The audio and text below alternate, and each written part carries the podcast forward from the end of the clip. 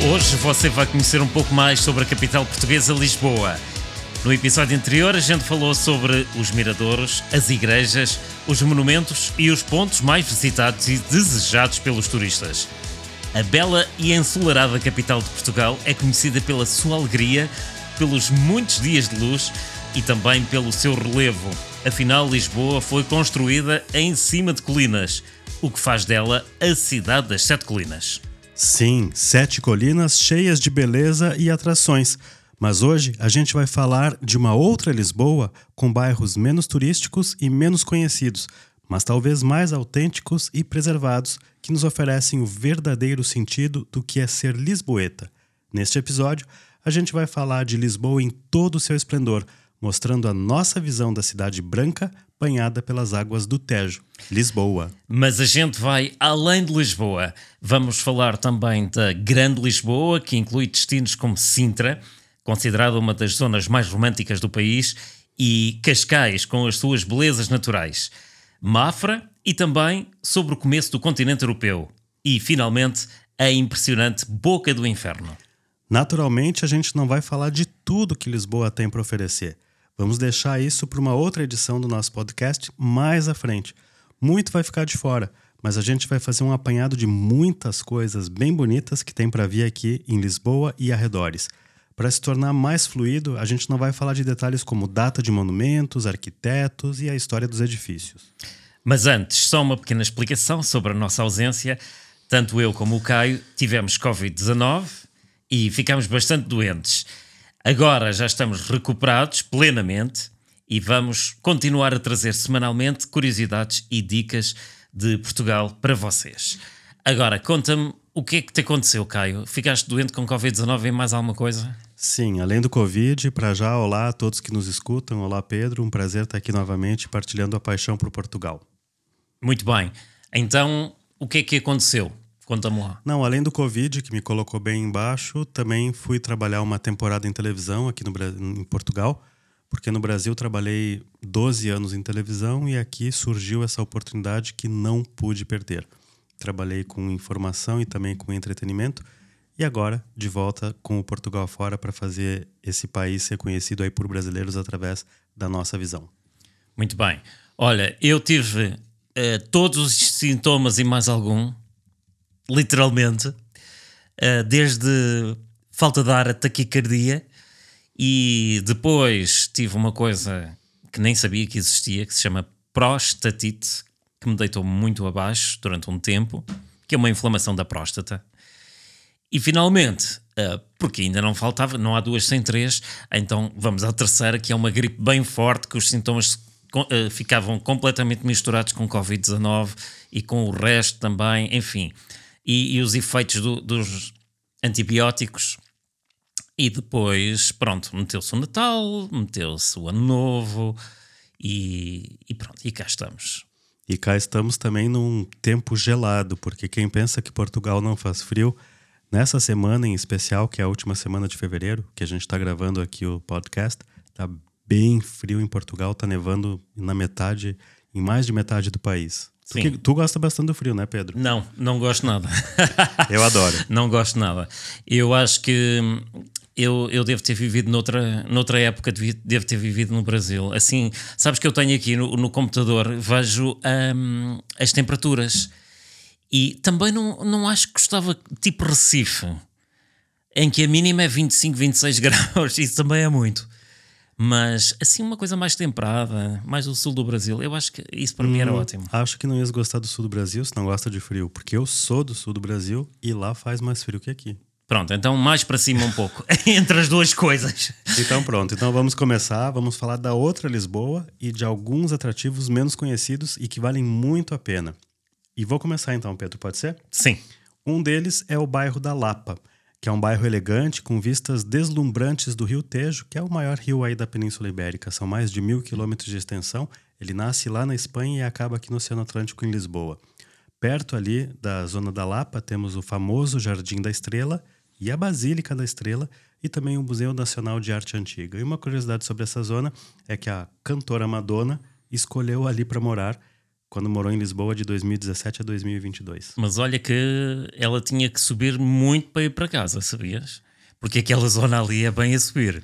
Uh, a vantagem é que tem também, às vezes vemos algumas fotos no Instagram um, bem bonitas, por sinal, e que vemos o Rio Tejo com um, pano de fundo.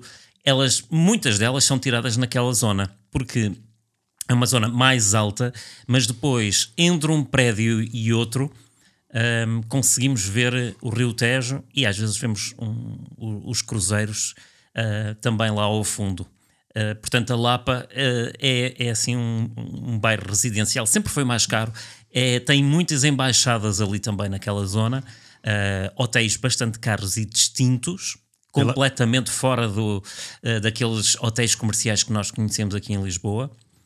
E, e portanto, é uma zona para passear e ver o Tejo lá, lá ao fundo. E para tirar fotos para o Instagram. Exatamente. Olha, o próximo, o próximo bairro é, é um bairro que eu gosto bastante. Tem ainda um, um sentimento, é quase uma cidade dentro da, da cidade de Lisboa, embora, claro, as coisas hoje em dia já estejam muito diferentes, mas é aquilo que eu chamaria de um bairrinho, ou seja, a, a graça uh, é, tem várias, várias coisas que são apelativas para os turistas, uh, nomeadamente os miradores e, e, os, e, as planadas, acho eu que são aquelas que, que, são mais interessantes, mas ainda se sente a alma de Lisboa. E, e, eu acho que aconselho muito a ir à Graça também pelas vistas do Mirador da Graça. Uh, tem lá um bar interessante, ou então da Nossa Senhora do Monte.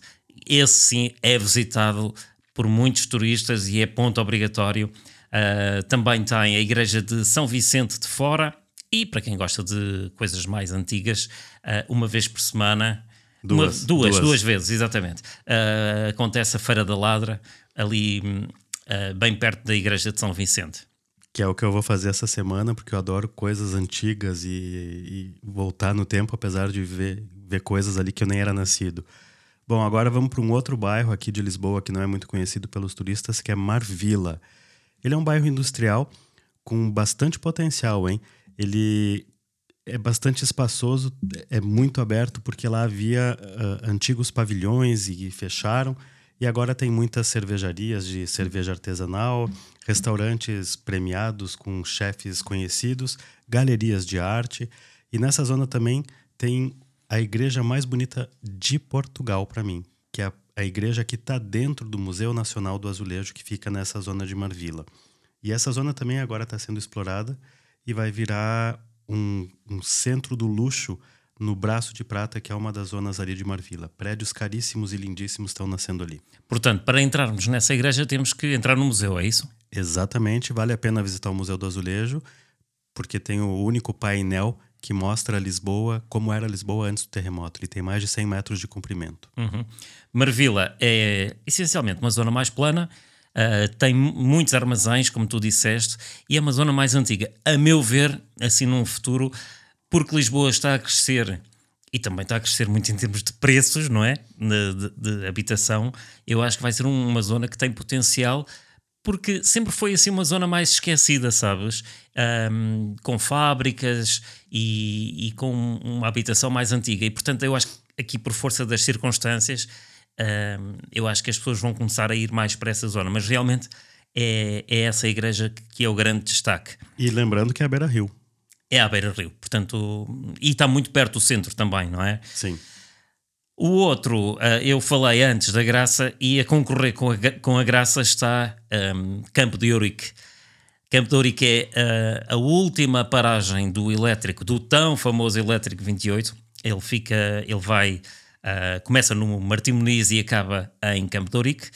E, e, é também um bairro que tem um, este sentimento de uma cidade dentro da cidade. Acho que este, se calhar, ainda mais, porque ele fica mais ilhado, parece que é mais difícil de, de lá chegar. Uh, Parece-me a mim. Uh, é também, a meu ver, o outro tem um. A graça é mais antigo, mais tradição, e Campo de já tem lojas, uh, cafés que são possivelmente mais trendy e, portanto, Uh, acho que é um bairro um pouquinho mais moderno. a outra atração é o mercado de Campo de que tem uh, que é uma ótima alternativa ao Time Out. É mais pequenino, claro, mas se você quer provar uma coisa diferente e quer uh, fugir a grandes multidões, acho que este é muito, é muito interessante e basta apanhar o 28 e você está lá. É, o Campo de Ourique é um bairro muito bacana, ele é bem cool, assim, bem alternativo.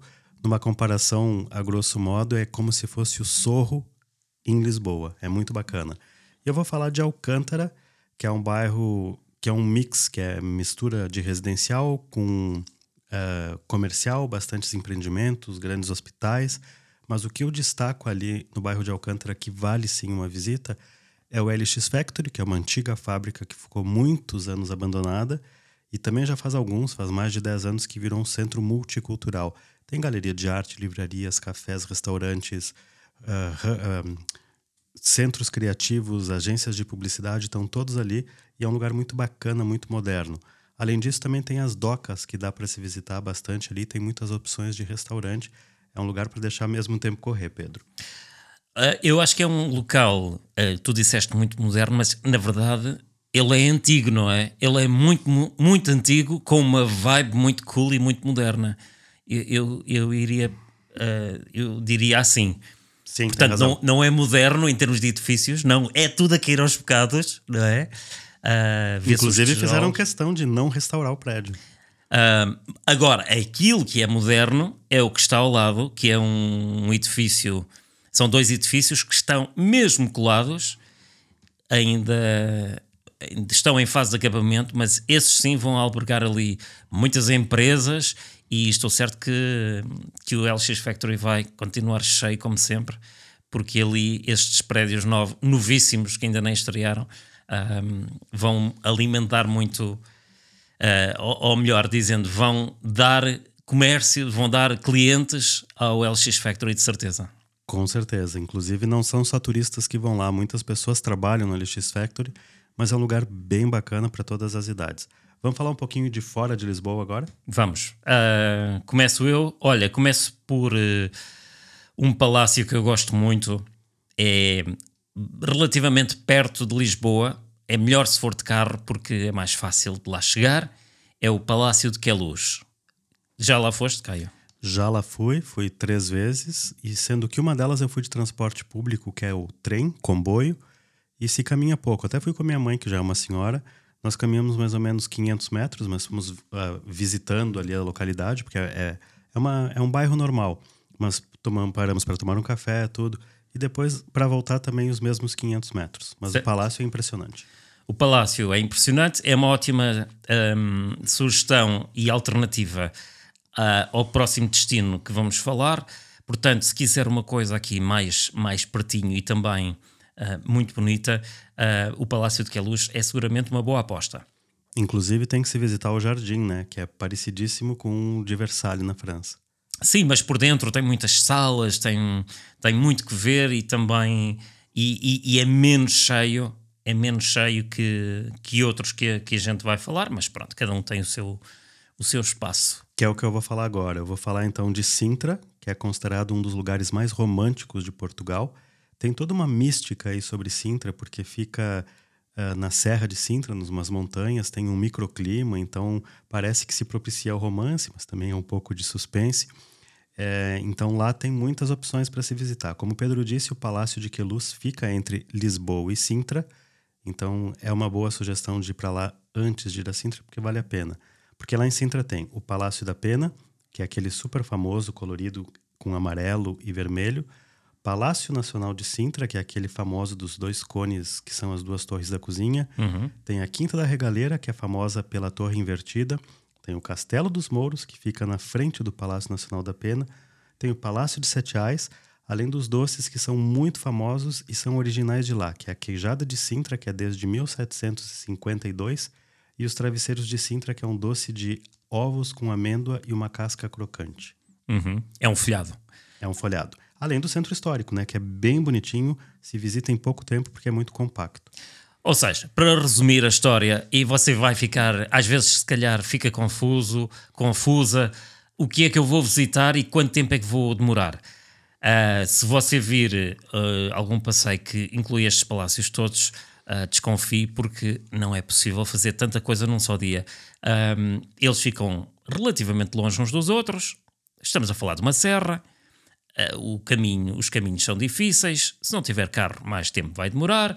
E claro, a visita a cada um dos palácios é capaz de demorar uma a duas horas. Portanto, faça as contas. eu programaria apenas uns um a dois palácios também. Mais do que isso, ah, chega uma altura que tu dizes, ah, já não. Não aguento mais ver Já palácios. não aguento mais ver palácios. Né? Isso acontece hum, às vezes numa galeria de arte ou num museu. É interessante, mas ao fim de um tempo também cansa. Eu, é? eu, eu gosto de conhecer, quando eu vou a algum lugar, conhecer pelo menos um lugar assim, um palácio, e depois eu gosto de conhecer a comunidade, a sociedade, como as pessoas vivem. Então, uma boa sugestão é essa que tu deste, Pedro. Para primeiro em Queluz, compra já o ingresso para Queluz e para algum dos palácios de Sintra, sejam eles o da Pena, ou Nacional, ou o Castelo dos Mouros, porque a Quinta da Regaleira não pertence ao governo, então não, não se consegue comprar o, o bilhete conjunto. Uhum. E acaba sendo mais barato. Exatamente. Uh, vamos então falar sobre uh, Sintra, aqui um bocadinho mais, sobre vocês é, já deve ter uma ideia, mas só para, para situá-lo melhor, fica a oeste de Lisboa, e fica apenas a 25 km do centro da capital. Como o Caio falou, é considerada a vila mais romântica, ou uma das mais românticas do país. Uh, motivos não faltam. Claro que os palácios, o castelo, os jardins que por lá abundam e as suas belezas uh, naturais uh, são o destaque, claro, para fazer com que esta, esta pequena vila seja um, um dos pontos uh, turísticos aqui em Portugal e um dos mais conhecidos também. Ele é bastante populoso.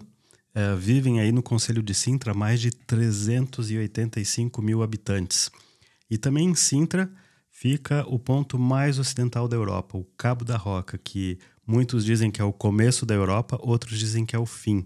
Mas uma dica para quando for ao Cabo da Roca: leva casaco, porque lá venta muito e acaba fazendo com que você sinta frio. Uhum, mesmo no verão. Olha, só aqui um, um, um, uma questão que é esta coisa do, do, do Conselho dos 385 mil habitantes. As pessoas podem ficar confusas. Então, mas é pequeno ou não é pequeno? Porque 385 mil pessoas é, é muita gente. Uh, o que acontece aqui em Portugal é que uh, o, o, o território está dividido em distritos conselhos e freguesias. Pronto, isto são apenas os perímetros maiores, é um distrito, a seguir vem o conselho. Portanto, o conselho de Sintra é bastante grande e tem outras cidades e outras, outras vilas. E tudo isto é que faz os 385 mil habitantes, porque a, a vila antiga, aquilo que a gente está a falar, uh, é muito pequenina mesmo. Sim, o centro histórico ali, da onde a gente avista o Castelo dos Mouros e o próprio Palácio Nacional e também o Palácio da Pena, se calhar não deve ter nem 10 mil habitantes. É a parte mais antiga da cidade. Vale mesmo muito a pena. Não é à toa que é um dos destinos turísticos mais visitados do país. Não, não tem nem. Não, é muito pequeno mesmo. Aquele bocado é muito pequeno. Uh, é capaz de ter isso que tu estás a falar na outra Sintra, a Sintra moderna, que é uh, onde já temos edifícios normais, pronto. Agora, uh, na parte antiga é muito, é muito pequenina mesmo. Em seguida, vamos falar da Costa do Sol, Cascais e Estoril. Uh, claro que são destinos mais do que obrigatórios para visitar. Uh, o maior casino da Europa está lá, as praias também são bonitas e, claro, o ambiente de Cascais que ai, vale, vale sempre a pena. Gosto muito de ir a Cascais, apesar de já conhecer de, de trás para a frente é. e também a Boca do Inferno, que é um bocadinho mais, dá para ir a pé mesmo de, de Cascais.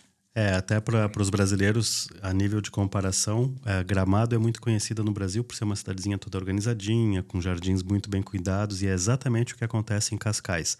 Cascais é uma cidade muito bem cuidada e bastante turística, tem muita atração para ver. Olha, ela fica pertinho de Lisboa, dá para vir pela Marginal se você vier de carro. Uh, são 28 quilômetros mais ou menos. E a gente consegue avistar mais ou menos na metade do trajeto praias, a outra metade vai por dentro das cidades. É, e tem a famosa Praia da Rainha em Cascais, porque Cascais é muito famosa, mas não tem muito areal, não tem muita praia. A Praia da Rainha é bem pequenina, mas é, é cheia de pedras, assim, é muito bonita. É onde a Rainha Dona Amélia costumava se banhar. Agora, uh, quem se costuma lá banhar são muitos turistas e portugueses que, que vão de Lisboa até, ao, até à última paragem de comboio. Ela foi separada em Sintra em 1364, portanto é muito antiga. Uh, é destino de turistas do mundo inteiro, como eu já disse, e de muitos brasileiros. Acho que os brasileiros Cascais está sempre uh, como um ponto obrigatório para ir. Uh, conta com mais de 290 mil habitantes o Conselho de Cascais, ou seja, todo o perímetro que inclui outras cidades também, para além de Cascais. E um, é uma zona é uma zona rica com boas boas casas, não é? Um, com bons condomínios caros. Caro, aqui tudo é caro neste, neste, neste, neste pedaço do país, sim. Agora, aquilo que é mais caro é a Quinta da Marinha, tem a 1 e a 2. É um condomínio privado com casas de luxo. Uh, pronto, e, e o resto já não digo mais. São casas uh, pequeninas. Uh, olha, a última é do Ronaldo, portanto. Do Cristiano Ronaldo. Não é nada exclusivo, como tu estás a ver. Bom, e para finalizar essa zona, porque depois a gente vai atravessar o Rio Tejo, tem a Praia do Guincho, que é muito famosa, fica no finalzinho aí da Serra de Sintra. Porque Ventosa. Porque a Serra de Sintra é onde está a cidade de Sintra e onde começa Cascais. Como o Pedro disse agora, mais cedo, elas eram uma, uma coisa só. Então a Praia do Guincho é muito utilizada para surfistas. Ela é muito bonita, mas não convém muito ficar lá para tomar sol e passar o dia na praia, porque tem muito vento Chega a ventar tanto que a areia costuma cobrir a estrada. E também ali tem, como eu já disse, o Cabo da Roca, que é um pouco antes da Praia do Guincho, que vale mesmo a visita. Vamos agora atravessar o rio a nado, de barco, de trem ou de carro? Uh, olha, não sei. Tam... Vamos atravessar de, pela ponte, que é mais fácil para chegar ao Cristo Rei. Fica do outro lado do rio, na margem sul, e é também um ponto uh, é difícil, antes de mais, é difícil lá chegar. Uh, transportes públicos é, é complicado porque envolve. Uh, agora as coisas estão mais fáceis porque existe uma única empresa que faz os transportes aqui em, na grande Lisboa. Mas mesmo assim tem que se esperar e tem que se trocar. Portanto, o melhor é ir de carro mesmo. Cristo Rei tem uma, uma vista privilegiadíssima porque começa em Oeiras e acaba lá na Expo. Portanto, tem, é, vê-se toda a Grande Lisboa e aquela, aquela parte do rio com a ponte é, eu acho incrível. Depois, mais a sul, aí já precisa mesmo de um carro, seguramente. Setúbal tem algumas coisas interessantes, sobretudo ali no centro. Uh, Como o maior mercado de peixes da Europa. Exatamente. E, e também o Forte São Felipe, que vale muito a pena porque tem uma vista incrível, mas eu digo incrível porque é mesmo.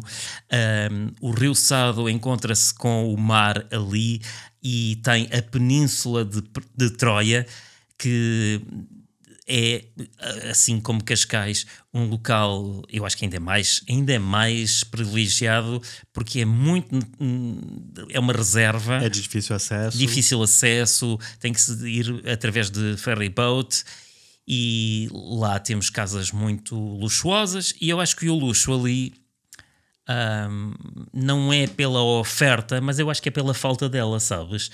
Troia tem pouca coisa, é muito selvagem ainda. Quando a gente, espero que continue assim. Quando, quando a gente lá chega, não é aquela praia badalada com montes de bares e monte... não é assim, não é isso. É imaginemos o contrário, não é? É, é não ter quase nada e ter uma praia quase exclusivamente para nós. Mas sabe quem tem casa ali na Troia, em Troia e na Comporta?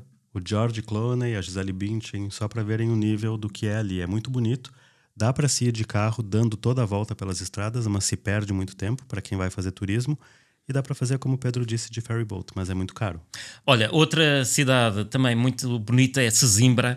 Uh, é, é acolhedora, é, tem cafés, tem, uma, tem umas praias interessantes, é bem pequenina e é uh, quase encalhada. É, encravada. Encravada. Encalhada não é, o, o não é bem o termo certo. É encravada entre duas montanhas. Uh, acho que vale a pena, nem que seja só para passar rapidinho, mas é interessante. A Serra da Rábida de Troia vê-se muito bem. É uma, uma serra que tem a maior parte de área protegida e tem umas praias assim paradisíacas, mesmo muito bonitas. Palmela e Azeitão é onde estão as caves do vinho Moscatel e lá também pode fazer uma visita um, para conhecer este, este vinho desta região. Pois é, e além disso ainda tem Alcochete e a vista de Lisboa aqui continua. Uhum. Alcochete é conhecida principalmente por dois motivos. Três, na verdade. Por ter essa bela vista de Lisboa, por ser onde a Ponte Vasco da Gama, que até 2019 era a maior ponte da Europa, agora é a segunda, tem 16 quilômetros de extensão, uhum. acaba ou começa, e também por ter o Freeport, que é o, o outlet mais famoso de Lisboa, é enorme, é muito bonito, é um shopping a céu aberto, como se fossem casas, assim, é muito bacana e vale mesmo muito a pena. O Cochete tem que visitar o centro histórico, que é bem pequenino, bem compacto, onde tem uma vista também espetacular. Uhum. Exatamente. Aqui temos a vista contrária, ou seja, nós vemos, uh, como o rio é muito largo, conseguimos ver uh, Lisboa e, e, e, temos uma, uma visão. É mais bonita a visão do, do Cristo Rei, não é? porque é, é mais perto. Porque são dois quilômetros e meio, né? E aqui a gente está falando em 16. Exatamente, é isso mesmo. Aqui é muito mais largo. Um, outras coisas que eu acho interessantes quando se visita um país, uh, eu acho que muita gente se vai identificar comigo. Uns acham que não, mas a, a vida é assim, não é? Uh, agora, fazer compras, muita gente gosta de fazer compras e, e visitar shoppings. Então, eu sou um destes. Eu vou-vos dizer aqui aqueles que eu acho que são mais interessantes. O Centro Comercial Colombo eh, foi um dos primeiros é um dos maiores e é também é um bocadinho uma salganhada de gente e de lojas. Mas salganhada, para quem não sabe, é uma mistura. É uma mistura, pronto. Mas continua a ser uma referência porque é de muito fácil acesso.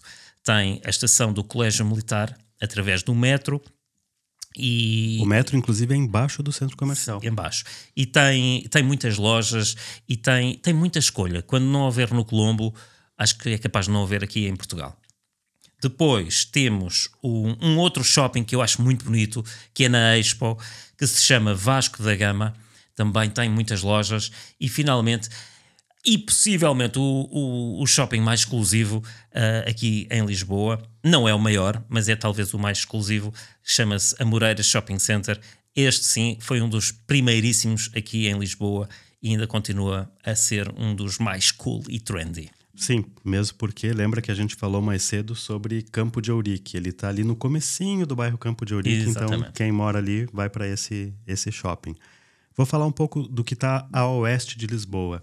Tem a belíssima Azenhas do Mar, que é uma praia que tem uma piscina que é de água do mar. Ela não é natural, ela foi construída pelo homem, mas é uma piscina muito antiga e também está encravada entre as montanhas. Então vê todas as casinhas ali quase caindo do morro, da montanha, e lá ao fundo, lá embaixo, a piscina natural.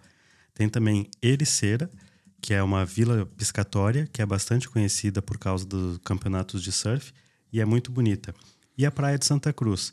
Para quem tem carro, vale mesmo muito a pena descobrir essas cidades e praias deslumbrantes. Deixa eu só fazer aqui um complemento que todos esses lugares que a gente está falando, nós do Portugal Fora, através das nossas tours, podemos levar as pessoas lá, né, Pedro? Exatamente. Sim, não ficam assim tão longe e e é mais fácil e é mais um, confortável e é assim. Ai, olha, sabes como é que eu acho? É como se tivesse assim um ombro amigo ali a orientar. Claro, porque não tem a chatice de procurar carro, de ficar vendo o GPS para onde vai, para onde não vai, porque se errou uma rota já era, né? Sim, mas não é só isso, é porque. Nós somos muito legais. Não, é que a companhia também, realmente a companhia e, e a segurança de. Não, é, não estou só a falar de segurança física, a segurança de, de ir aos locais que importam. Exatamente, não é? exatamente. É não estar, não estar a perder tempo com coisas que não são muito interessantes ou, ou, ou que não valem a pena e estar a perder tempo e enganar-se nos caminhos e para trás e para a frente. E, enfim, não é só o custo financeiro, mas também. É uma experiência, porque até o nosso diferencial é que é a visão de um português, que é tu, que conhece mesmo, mas tu mesmo fala várias vezes: ah, eu já vi tanta vez, já vi tanta vez mas sempre tem uma coisa nova para ver. Uhum. E de um uhum. brasileiro apaixonado por Portugal, que sou eu. Olha, para finalizar eh, aqui este, este round de, de coisas para ver é, é, que são um pouquinho mais longe de Lisboa, do centro de Lisboa, eu vou terminar com este convento de Mafra. Não é em Lisboa, já é um bocadinho mais longe, mas é aquele que fica uh, relativamente perto e que ainda dá para ir. 35 quilómetros. 35 quilómetros, pronto. É perto. Uh, o convento de Mafra é imponente, é um 3 em 1, é uma igreja basílica muito bonita, é um palácio no primeiro andar, uh, daqueles mesmo grandes em que o rei tinha que dizer para a rainha para gritar para a rainha do outro lado, não é? Que fica a 130 metros. 232 eh, metros. 232 é o maior, metros. É o palácio com o maior corredor pedonal da Olha, Europa. Só me enganei, não sei. E, e era também um convento. Então, realmente ali a, a cidade não tem mais nada para ver, assim, de destaque, mas este convento de Mafra vale muito a pena com os seus sinos, se tiver sorte de, de ouvir. Uh, então acho que vale muito a pena e fica apenas a 35 km de Lisboa. É, mesmo porque é, vale a pena visitar. Tem até uma igreja lá dentro, além da, igre do, do, da própria basílica. Tem hospital lá dentro, porque esse palácio tem mais de é, 30 mil metros quadrados de área, entre construída e área aberta, e foi destinada a 300 religiosos, e nunca viveram mais do que 30. Então, tem aquela biblioteca famosíssima e lindíssima. Linda, linda. Tem linda. a primeira edição do livro de Camões, que está lá. E todas as capas são de couro, com o nome do livro escrito a ouro. E tem uma lenda que diz que os livros estão bem preservados por causa dos morcegos. Uau. Então, só indo para ver. É realmente impressionante. Olha, este podcast volta para a semana com mais um tema. Que a gente já sabe qual é. Qual é? Qual é a melhor época para se visitar Portugal? É sempre. Não sei, vamos ter a resposta na próxima edição. É sempre. Quero agradecer as pessoas que nos acompanham e nos acompanharam e convidar você para nos seguir também no Instagram, que sempre tem fotos e vídeos sobre Portugal. Exatamente. No Instagram, nos stories, vamos começar a intensificar isso tudo. Vamos começar com mais passeios agora que já temos os compromissos que estavam para trás, já foram já são, estão. São passado. São passado. E a partir de agora vamos começar com os nossos passeios e, e com mais força. Se você está aí desse lado e quer visitar Portugal, então a melhor hora é agora. Isso aí. Bom, boa, bom podcast, boa semana e a gente se encontra semana que vem. tchau. tchau. tchau. Até para a semana.